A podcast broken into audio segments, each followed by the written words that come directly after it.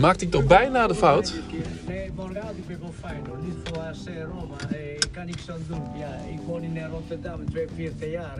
En dat is morgenavond, als je speelt Feyenoord, wat spelen we z'n 12? Zit ook Rieke erbij. Die speelt een beetje voor Feyenoord. En een beetje wel, ik hoop, ik hoop wel. Ja, ja Ricky. Hallo, kijk, kijk, gaan eten. Dat Karsdorp. Trouwens, ja, u komt dus natuurlijk oorspronkelijk uit Italië. Wat vindt u nou van AS Roma als club? Is iets minder, iets minder. Ik bedoel, Juventus, Inter Milan zijn nog iets beter. Dat moet dus wel zo zijn voor u, hè, dat het dan Feyenoord tegen een Italiaanse ploeg wordt in, eh, in die finale. Maar ik ben niet voor Roma. Ik ben Siciliaan. We zeggen, naar Roma, naar, als je rijdt naar Roma is geen Italië meer. We zijn zuidelijk. Ik ben voor Feyenoord, niet voor Roma. Ik heb, ik heb aan de jongens gezegd, als je winnen, je zult, is, is, zijn jullie uitgenodigd bij mij eten, gratis. Ja, dan mogen ze allemaal pizza komen eten. Pizza pasta. Geen dure menu alsjeblieft, ik, ik heb er geen geld. Ja. Dat was het voor nu. Oh, dan zie ik zo die, eh, op, of die vader van eh Anna Maria voor me. Anna Maria is half Italiaans, half Jordanees.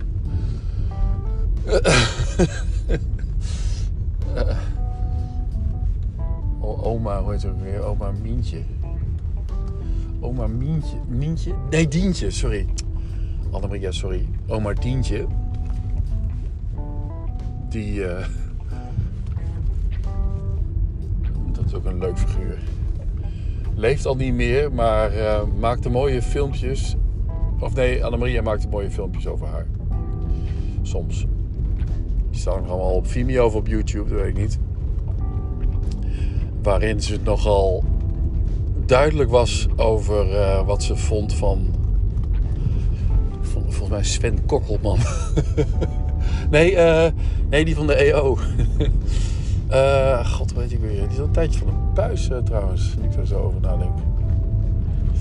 Niet dat ik zoveel tv kijk, maar eh ach, weet ik weer. Die ene. Ja, die ene. Als je zegt EO, dan is hij dat. Die deed toen ook eh, samen met.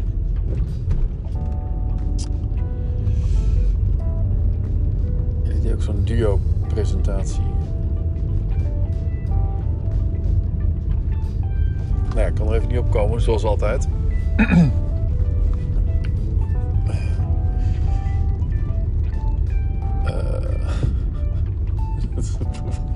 oh man. Toen probeer ik te vissen naar eh, een naam en dan vergeet ik weer waar ik het eigenlijk over had. Het is toch wel heel erg. Hé, hey, Karin. Ik ga weer zien. Karin weer. Karin Melger. Oh Lola. Sorry, we. God, ik weet helemaal niet waar ik het over had. Erg. Volgens mij moet ik dit niet uitzenden, want gaan mensen over twijfelen. Ik wilde het ook helemaal niet daarover hebben. Eh over Annemaria. Ja, dat was het eigenlijk. Annemaria en Mientje. Oh ja, Dientje. Sorry, god jeetje. Ja, en, eh, de ochtend, eh, ik al twee koffie gehad. Dus daar ligt het niet aan. Die glapert, vond ze. Ze vond...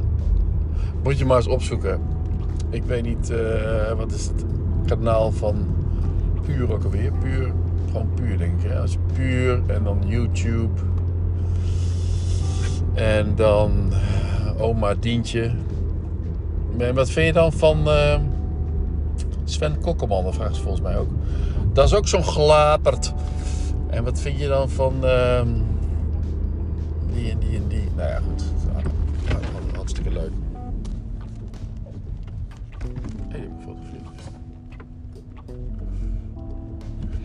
Zag ik even een beetje laat op het zebra, zebrapad.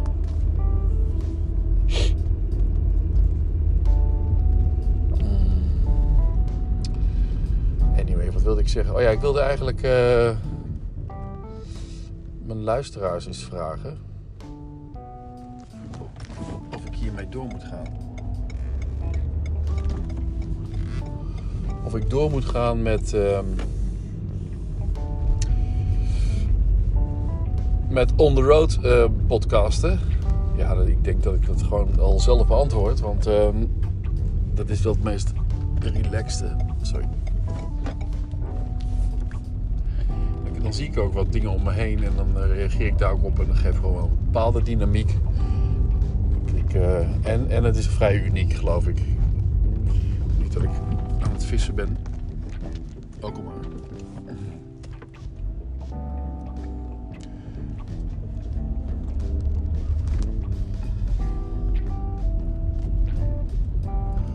Een beetje opletten. Ik kwam een vrouw van rechts. Normaal komt er nooit iemand uit. Nooit uit. Bij de propschool en uh, Prins Hendrikschool. De Garve. De oude Garve. Dat is ook wat, hè. Dat was een soort cultureel uh, centrum. Multicultureel centrum. Plat gegooid. School, school opgebouwd. En dan blijft die school dan weer een jaartje of veertig staan of zo als, uh, als basisschool voor twee scholen. Nou ja, wat ik dus uh, heel kort nog even wilde zeggen, wilde vragen, maar uh, die vraag heb ik al beantwoord, zei ik al zelf. ik zie, ik zag op, oh mooi Peugeot. Die Peugeots, hè, die zijn, zijn toch gaaf. Wat is dit nou voor soort Peugeot? Dit is een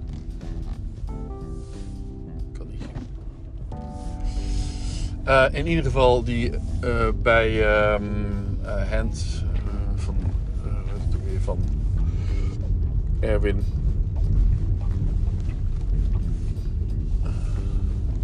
God, ik, ja, ik ben nu gewoon heel erg aan het opletten. Dus het wordt steeds drukker.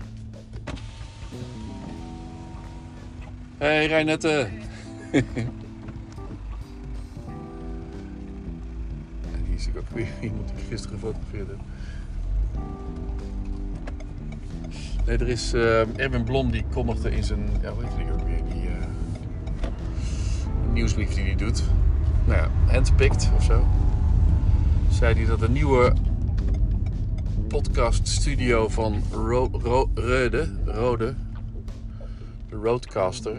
Ik zal het zo precies vertellen welke.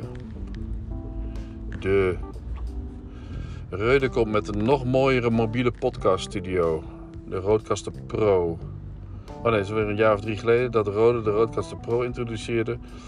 Een all-in apparaat om podcasts mee op te nemen. Revolutionaire draagbare studio die met, die met zijn 599 euro of iets dergelijks een koopje was.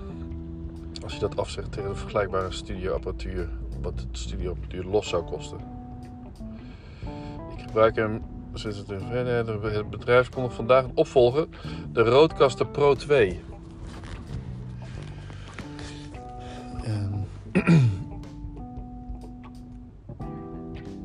Um, is misschien leuk als, uh, of mocht je dat willen en eraan toe, toekomen, om even via Twitter of andere kanalen DM te reageren met of ik on the road door moet gaan met het uh, in de iPhone praten of dat ik die Roadcaster Pro 2 moet aanschaffen waarmee ik meer een, een, een programma, een show ga maken. En nu ga ik even indraaien.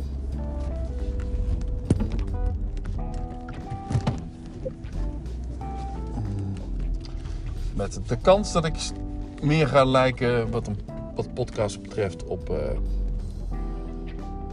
op uh, andere podcasts. En ik eerlijk gezegd, hè, ik uh, vind ik, ik mag het wel, en dat moet je niet doorvertellen. Um, vind ik die gemaakt, ik zal geen namen noemen, ja, doe ik toch. Nee, doe ik niet. vind ik die gemaakte podcast waarin iemand wat inspreekt of zo. En dat hij dan als tunetjes tussendoor gebruikt en zo. Vind ik dat ook een beetje. Uh, hoe zeg je dat? Uh, niet tenen krommend, maar. Allemaal zo gemaakt, hè? Gewoon zo onspontaan. Ja, of, zo, of radiootje spelen. Achtig. En in dit geval hou ik het gewoon wat puurder. Door gewoon daar, zo, zoals ik ben begonnen, mobiel podcasten. Ik beantwoord weer voor de tweede keer mijn eigen vraag. Dat ik gewoon door moet gaan met dit. Dat dit gewoon ook niet zoveel drempels opwerpt. Of niet de lat hoger legt. Want dan stop je er op een gegeven moment mee. Als mensen. Dat, dat vind ik dus jammer. Dat je dus niet meer doorgaat. Omdat het vaak dan te veel tijd gaat kosten. En je denkt, ja, wat doe ik nou eigenlijk voor? Mijn eh, luisteraars nemen niet toe. Ik heb een enorme investering gedaan. Dat ding zal ook wel inderdaad 700 euro kosten. En dat, heb, dat is ook weer een apparaat dat je, dat je dan eh, weer ergens kwijt moet kunnen. Volgens mij is dat ook geen klein ding. En uh, ook wat voor, meer voor aanschaffen, een microfoon. En ja, in dit geval heb je niets anders nodig dan je iPhone en de Anchor app. En in die Anchor app zitten muziekjes die je na het inspreken uh, erachter zet. Je maakt de audio beter. Weet niet of dat, of, of dat verbeterd wordt eigenlijk. Want ik heb gisteren de vorige de podcast van gisteren, die heb, daar heb ik de audio niet van verbeterd. Automatisch. Die heb ik gewoon meteen eigenlijk gepost. Zonder ook na te luisteren. Ik weet niet of die dan slechter is of, of uh, dan de, degene die ik nou weer met de verbeterde audio ga plaatsen. Ik denk het helemaal niet. Maar goed, dat doe je dus. Audio verbeteren. En dan um, geef je het een naam met hashtag. In dit geval deze 449. En dan zit ik dus al bijna aan de 450. En dan ga ik langzaam naar de 500. En daarom dacht ik van, nou, bij de 500 zo'n beetje uh, zou ik ervoor kunnen kiezen om een professionaliseringsslag te maken. En me ook professioneel met podcasten bezig te gaan houden. En nu ik de 500 edities op heb zitten. En min of meer zou je kunnen zeggen recht van spreken heb als het gaat over opnemen van podcasts. Maar dat, in dit geval is het niet anders dan gewoon uh, praten in een iPhone en wat ik net uitlegde. Dus dat is niet echt een podcast en radio maken zoals de jongens van uh, al die podcastmakers van de laatste jaren doen. Maar je weet niet. Kijk, misschien, misschien word ik ook wel een uh, discipel. Nee, misschien word ik ook wel een, een voorloper op het gebied van mobiel podcasten. En dat ik me hier veel meer mee bezig moet houden. Gert, je hebt hier vast een mening over. Huub, jij ook? Erna, jij wil het ook waarschijnlijk. Ik, ik vermoed dat Erna het gewoon een beetje hetzelfde wil. Henrike, wat vind jij ervan? Jeroen, gaan we die, uh, Jeroen, gaan we die uh, fotoshoot nog doen? Die uh, van Vletteren-achtige zwart-wit fotoshoot. Daar, of, of, ben je nog druk? En ehm, Emiel Peters, wel te rusten. voordat je gaat slapen, geef nog even, DM nog even. Of morgenochtend of ik, moet, of ik met mobiel podcasten door moet gaan. Of dat ik die Roadcaster Pro 2 moet aanschaffen.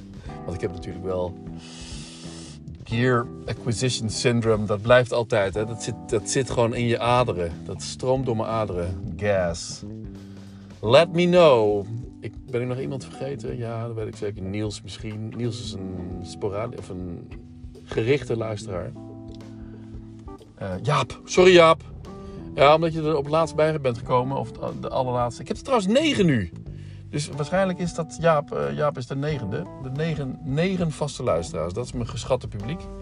Negen vaste luisteraars. Nou, misschien bij 500 dat ik er 10 heb. En dat het dan toeneemt. Nee, laat ik zeggen. Als ik bij, vijf, als ik er bij 510 heb. Dan doe ik het.